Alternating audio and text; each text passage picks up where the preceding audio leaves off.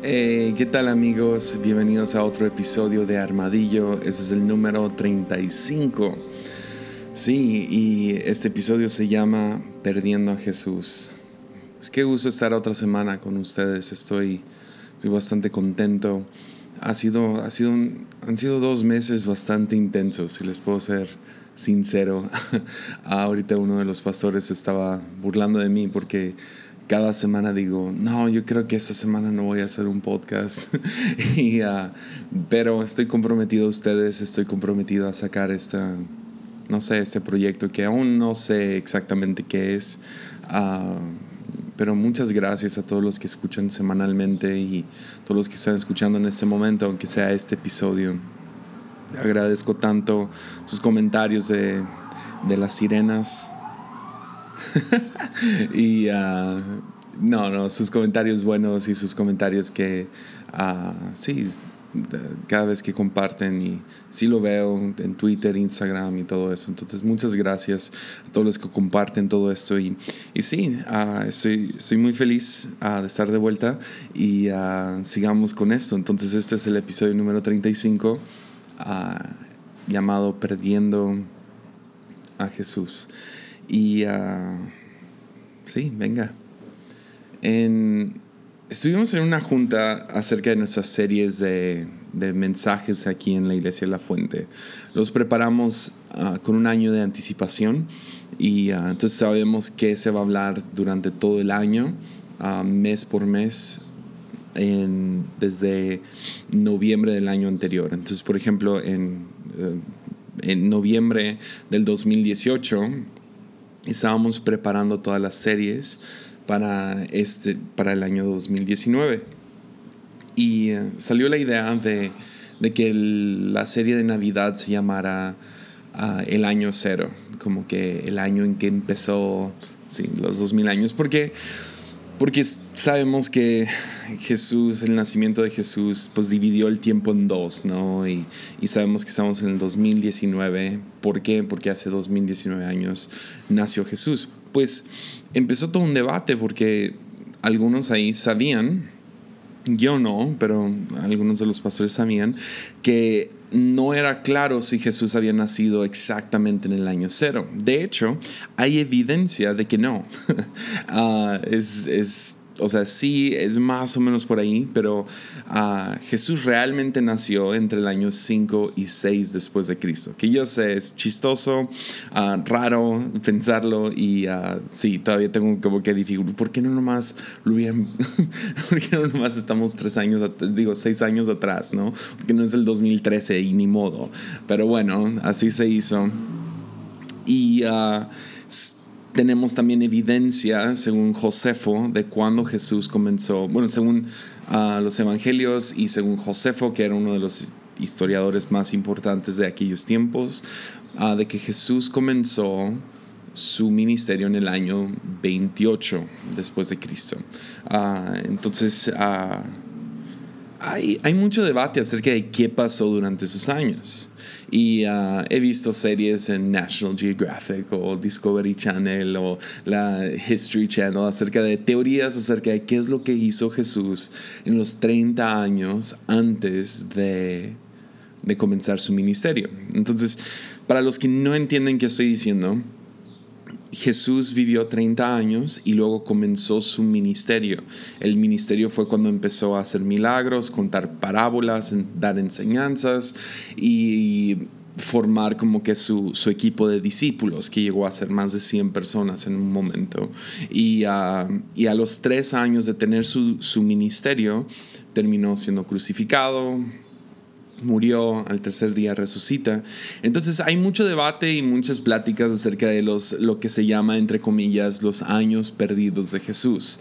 Ah, de hecho, hay una serie de History Channel que así se llama, Los años perdidos. Y hay, hay ah, teorías súper, perdonen por la palabra, pero estúpidas acerca de dónde estaba Jesús en, los, en sus primeros 30 años.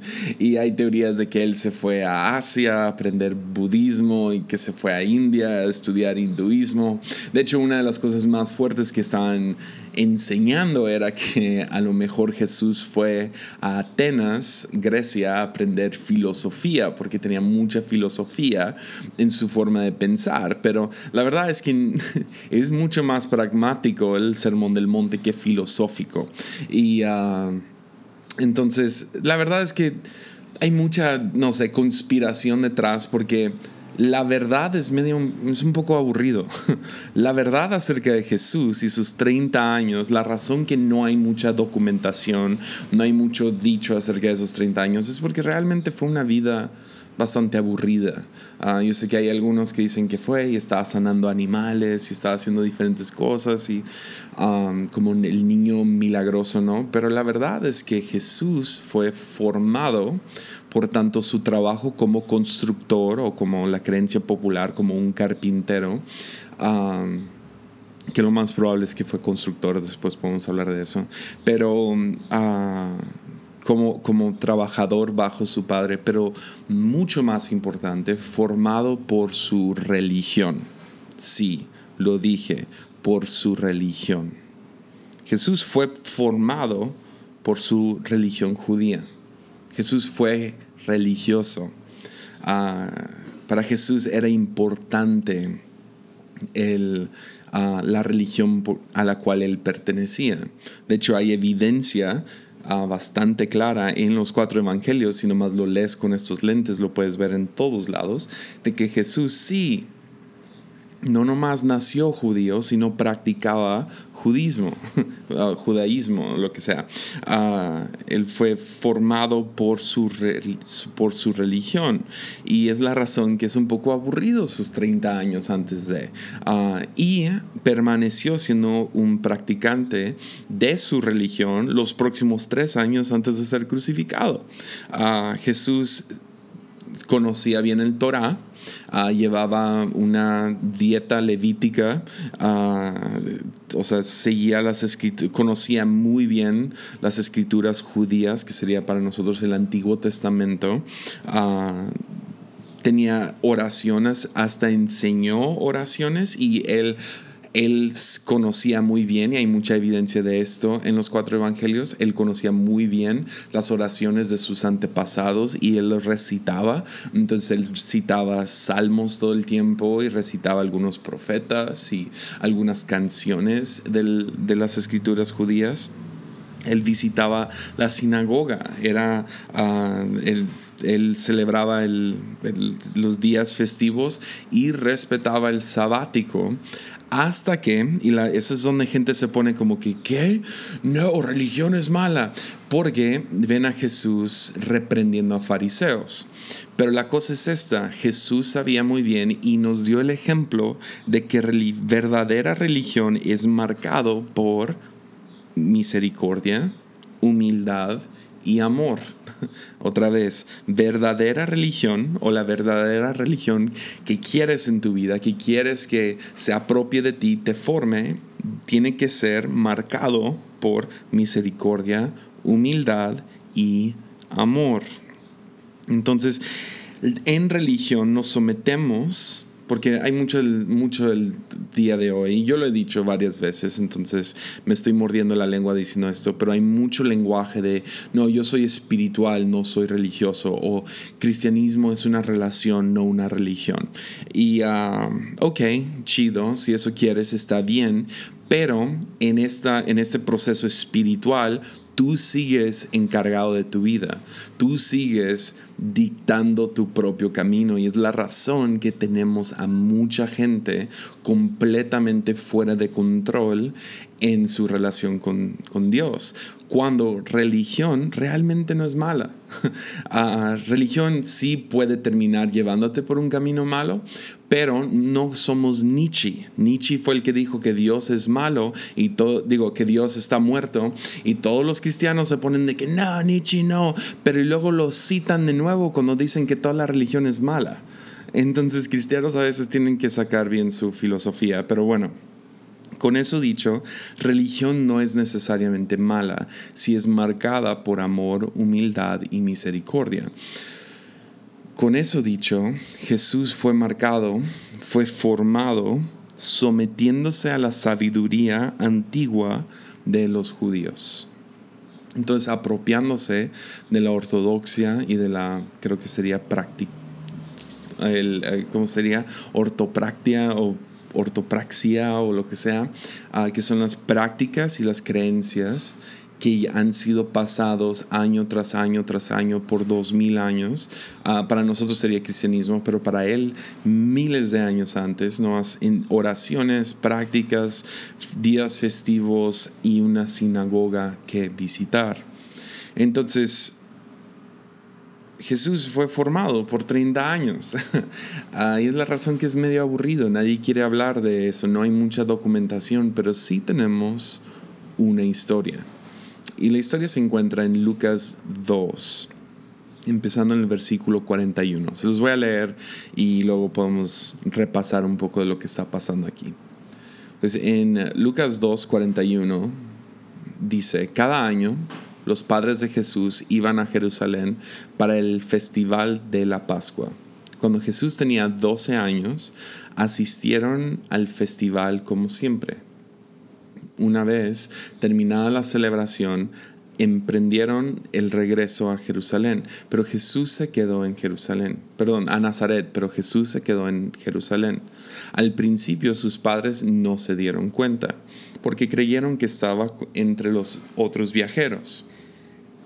Pero cuando se hizo ah, de noche y no aparecía, comenzaron a buscarlo entre los parientes y amigos. Como no pudieron encontrarlo, regresaron a Jerusalén para buscarlo. Ahora tienen que entender que Nazaret era, no sé, un pueblo de unos 50, 100 personas y ahora se encuentran en una ciudad de cientos de miles de personas. Entonces ah, lo buscan en Jerusalén y dice que tres días después por fin lo encontraron en el templo sentado entre los maestros religiosos, escuchándolos y haciéndoles preguntas.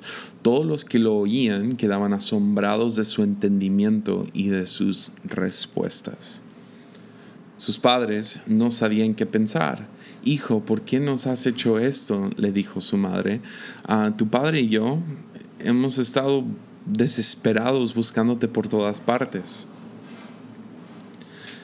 ¿Por qué tuvieron que buscarme? les preguntó. ¿No sabían que tengo que estar en la casa de mi padre? Pero ellos no entendieron lo que les quiso decir. Luego regresó con sus padres a Nazaret y vivió en obediencia a ellos y su madre guardó todas estas cosas en su corazón. Y luego aquí dice, Jesús crecía en sabiduría y en estatura y en el favor de Dios y de toda la gente.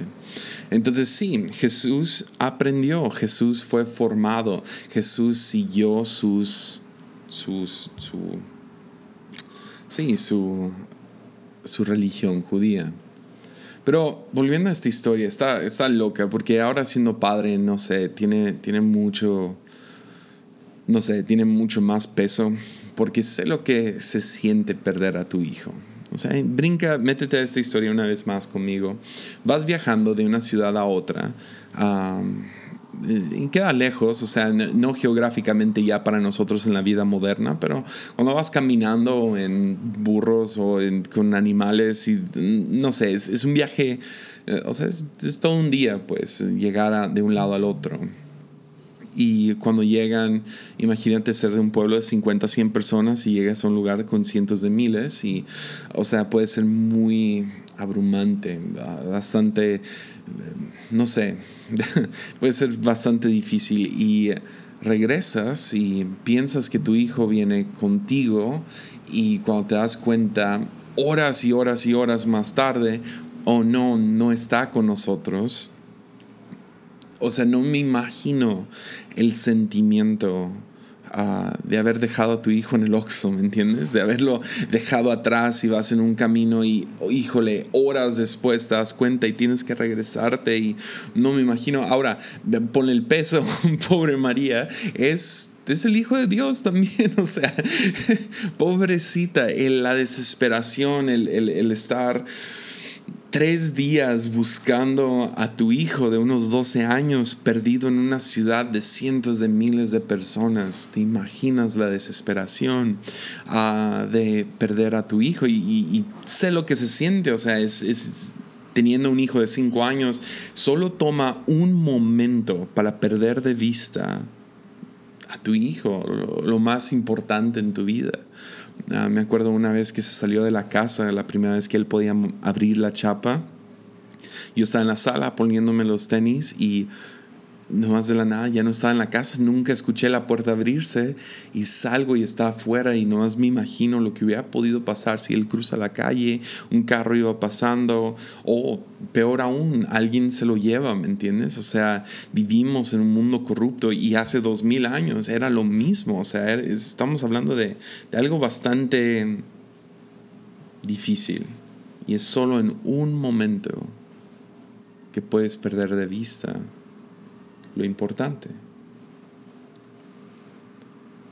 Qué fácil es perder lo valioso por una distracción, ¿no? O sea, a lo mejor no me entiendes con hijos, pero yo sé que has perdido tu celular por lo menos una vez, o las llaves del carro, las llaves de la casa, o has perdido, sí, tu cartera, has perdido un dinero, has perdido algo valioso, un anillo, y es nomás un momento de distracción, un momento que dices que no le pones atención y de la nada ya no está. Ahora sí, es un hijo, pero también es Jesús. ¿Y cuántos no? O sea, yo entiendo completamente lo que se siente perder de vista a Jesús y sentir que lo perdí en mi vida. O sea, era costumbre, un buen judío no faltaba a estas fiestas y era lo que estaban haciendo. Dice que estaban asistiendo al festival como siempre. O sea, cada año terminaban yendo a esta celebración, viajaban de Nazaret hasta Jerusalén. Y o sea, están haciendo todos estos rituales y un buen judío no falta. Y José y María se distraen en los rituales, se distraen en la religión, se podría decir. Se distraen y pierden a Jesús en su religión. Ahora, como ya les dije, ah, rituales, rutina, religión no es mala. O sea, de hecho, ah, con tanto hablar acerca de la iglesia de mañana y ya no hay que ser la iglesia viejita o la iglesia de, de tus abuelos, Ah, yo estoy totalmente en contra de ese tipo de pensar, si les puedo ser honesto, porque necesitamos estos rituales para formarnos, sabiduría antigua en nuestras vidas, para poder ser formados como buenos cristianos. Necesitamos cosas como bautismo y necesitamos cosas como adoración, ocupamos cosas como la Santa Cena o comunión o el Eucaristo, como quieras llamarlo. Necesitamos rutina, necesitamos rituales, necesitamos religión en nuestras vidas. ¿Por qué? Porque nos forma como... Nos, nos forma, nos forma y, o sea, la, la, idea de cristianismo es que nos forma a ser como Cristo. ¿Nos, nos salva? No, Jesús nos salva. Ah, pero crea ciertos patrones en nuestras vidas que como agua contra piedra va, va va formando un camino. De la misma manera, si seguimos ciertos rituales, si seguimos ciertas prácticas, si lo hacemos en ciertos templos, sinagogas, iglesias, como quieras llamarlo, podemos ser formados.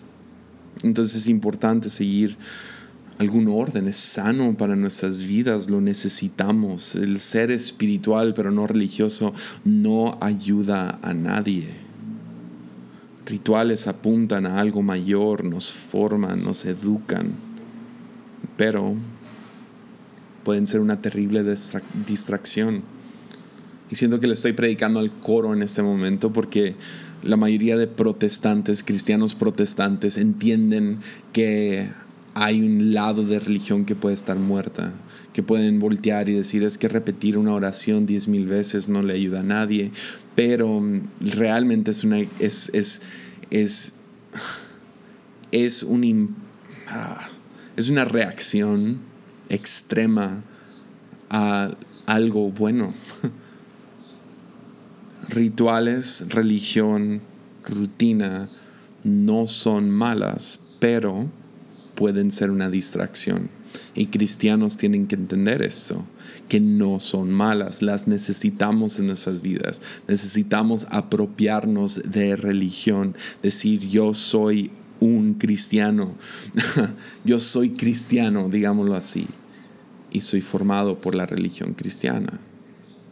Por lo tanto, tengo disciplinas, rutinas, rituales que me forman, me disciplinan, me educan.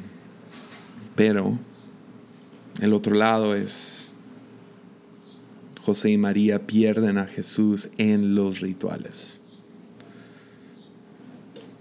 Ya. En la cultura y en las actividades de la iglesia se podría decir. Podemos perder de vista a Jesús. Ah, hace unos años, uh, muchos años ya, uh, terminé yendo a, una iglesia, no, sorry, un, campamento. duré como tres meses en este campamento. Yo era uno de los intendentes limpiando vómito y arreglándolos, sacando los diferentes juegos inflables, pared de escalar y lo que sea que se inflaba y poniéndolos, quitándolos y haciendo mi trabajo, pues era como un trabajo, ah, sirviendo comida, limpiando la basura, todo eso. Y ah, era un campamento cristiano y ah, cada semana entraba otro grupo. Y una de las partes más ridículas de la semana fue el concurso de talentos. Y al principio era como nomás volteaba los ojos, pero luego le, le, le agarrabas el sentido de humor y entrabas y, literal, perdónenme, pero yo me sentaba y me reía burlándome de cada persona que quería presumir su talento. Pues todos los talentos eran ridículos, la mayoría querían cantar y no sabían cantar. Pues como a la sexta semana de estar en este campamento, hicieron un concurso de talentos y uno de los muchachos que participó ah, ya tenía, tenía una enfermedad mental. Ah, estaba funcional, pero sí estaba, ah, tenía cierto retraso y diferentes cosas. Y, y pensé, no puede ser que van a dejar que este muchacho se suba a cantar. Y era enorme. Era, o sea, yo soy, yo mido 1,85, uh, estoy gordito. Este vato me ganaba, o sea, era más alto, más grande. Y, uh, y se para en la plataforma. Y me acuerdo, había una canción muy famosa en ese tiempo, la cantaron en cada uno. Se llamaba Jesus I Surrender. Y uh, Jesús me rindo. Y este muchacho se sube y empieza a cantar la canción y fue o sea, pobrecito. Fue la, fue la, primera cosa que pensé, no puede ser. Todos los jóvenes se van a reír de él si a mí me está dando un poco de, uh, sí, cariño, pero sí, o sea, da, no sé. Y, medio me enojé, medio me dio risa, medio, sí, me tú me entiendes. Fue, fue, fue muy difícil, o sea, estar ahí presente con alguien que está claramente enfermo tratando de enseñar que también canta y no canta bien. Y está cantando y, todo el mundo como que medio aguantándose y algunos se salieron y de la nada, cuando llega al coro y empieza a cantar Jesús me rindo, yo pocas veces en mi, en mi vida he visto a alguien en una plataforma ser tan vulnerable como este joven. Empezó a cantar Jesús me rindo con lágrimas cayendo de su cara y hasta la fecha me conmueve porque no pude dejar de llorar en cuanto él llegó a ese coro y escucharlo cantar con tanta pasión, con tanta, no sé, había algo tan real y fue chistoso porque en la noche cantaron los cantantes profesionales, los, los que contrataron para el campamento, para dirigir la alabanza, y cantaron esa canción y lo contrastabas con la perfección y el talento y el, el ensayo y todo el esfuerzo que le habían metido a, a poder cantar en la noche, lo contrastabas con un joven que no tenía nada más que un, verdad, un corazón genuino para Jesús. No sé, hasta la fecha ah, man, recuerdo esa vulnerabilidad, esa... Sí, no, no, tengo ni las palabras. El, la expresión en la cara de este joven fue tan genuino que opacó por completo a cualquier cualquier banda hoy en día, ¿me entiendes? Qué chido que tenemos celebridades cristianas que cantan y bailan bien chido y se dan el medio giro y se visten chido y todo eso. Pero, oh, yo, yo quiero vivir como ese joven. Volteo atrás y hasta la fecha, 13 años después, eh, tengo, tengo esa imagen clara en mi cabeza. Me he olvidado de muchos líderes de alabanza. Porque es falso. Están nomás haciendo las, las rutinas. O sea, no estoy diciendo que todos, pero la mayoría están haciendo un show. Yo quiero vivir como ese joven que aunque cuando se acabó nadie se le quiso acercar, yo quiero amar a Jesús como ese muchacho ama a Jesús sin vergüenza, sin, no sé, sin show. Quiero vivir así, no, quiero cantar para pasar el tiempo en la iglesia. No quiero orar para impresionar a otros. No, no quiero, ah, no quiero servir para halagar, para ganarme puntos a favor de los líderes que están sobre mí. Ah, y quiero Quiero una relación genuina, genuina con lo divino, genuina con el Espíritu Santo, genuina con Jesús. Pero si lo has perdido, ¿dónde lo encuentras? ¿Dónde encuentras a Jesús? Si, lo has, si, si tú llevas una relación con Jesús como una madre con un hijo y lo pierdes, ¿qué haces? ¿Has estado en esa situación? A lo mejor le estoy hablando a alguien que está en esa situación en este momento. Has perdido a Jesús. No lo encuentras. No lo encuentras en cómo has hecho las cosas. No lo, encuentras en este momento. No, lo, no está.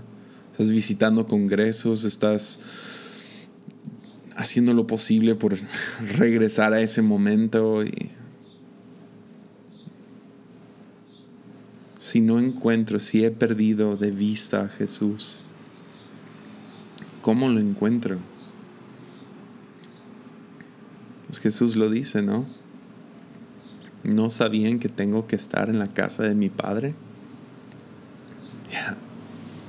Ya. Lo encuentran donde lo perdieron. Y eso es a lo que quiero llegar y medio aterrizar este podcast, la iglesia tiene el poder de distraerte o revelarte a Jesús. La religión tiene el poder de distraerte o revelarte a Jesús.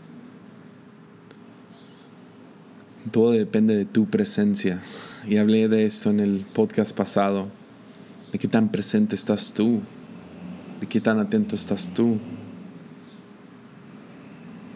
De, ¿cuál fue, el, ¿cuál fue el problema de José y María? ¿Cómo perdieron a su hijo de 12 años en una ciudad de cientos de miles de personas? ¿Cómo, ¿Cómo duraron todo un día viajando sin darse cuenta que Jesús no estaba con ellos? Pues la respuesta está en el versículo 44, cuando dice que ellos pensaban, pensaban, creyeron que estaba con los otros viajeros. Es el error de la suposición, ¿no? Suponer que Jesús va contigo es lo peor que puedes hacer. Es la, es la razón que cada día tienes que llevar un, algún tipo de, de disciplina, ritual, lo que, como quieras llamarlo donde tú te enfocas en Jesús de nuevo. Y va a haber momentos donde lo perdemos de vista, ¿no? Toma un momento, he perdido a mi hijo uh, dos, tres veces, o sea, lo puedes perder en un instante. Pero ¿dónde lo encuentras? En la casa del Padre. Ya. El chiste es venir a la iglesia, ¿no? y ah, sirve que tomo un segundo para recomendar un otro podcast que están llevando una pequeña serie llamada ¿Y la iglesia para qué? mis amigos de Guadalajara, el podcast de Roto a Roto. Ah, ahorita llevan esta serie, en, creo que va a ser cuatro episodios, si no, ah, tienen que hacer cuatro ahora, muchachos. Ah, pero ellos llevan esta serie de y a la iglesia, y la iglesia, ¿para qué? Y están haciéndolo, están, están muy chido apenas llevó uno de los episodios y hablan de todo lo chido y sus experiencias de la iglesia. Entonces vayan y escuchen eso, pero el chiste de ir a la iglesia, seguir los rituales, mantener una rutina, de desarrollar disciplinas y perdonen la palabra, rituales, es lo que es, y desarrollar el lado religión, ser religioso y espiritual, ¿no? A llevar los dos lados, que una relación necesita ciertas dinámicas para que se pueda mantener ese fuego. Necesita ciertos ritmos para mantener una pasión a lo largo de 10, 15, 20, 30, 40, 50 años. Entonces, ven a la iglesia, sigue los, rituales, pero con expectativa tú mete la vida. La repetición, no hay problema con la repetición. El problema es con qué, con qué postura lo estás llevando. Entonces ven a la iglesia, pero con expectativa, con curiosidad, con ánimo, despierto, o como diría uno de mis mejores amigos del mundo, Taylor Barriger, nunca en automático. Ya. La iglesia tiene el poder de distraerte o revelarte a Jesús.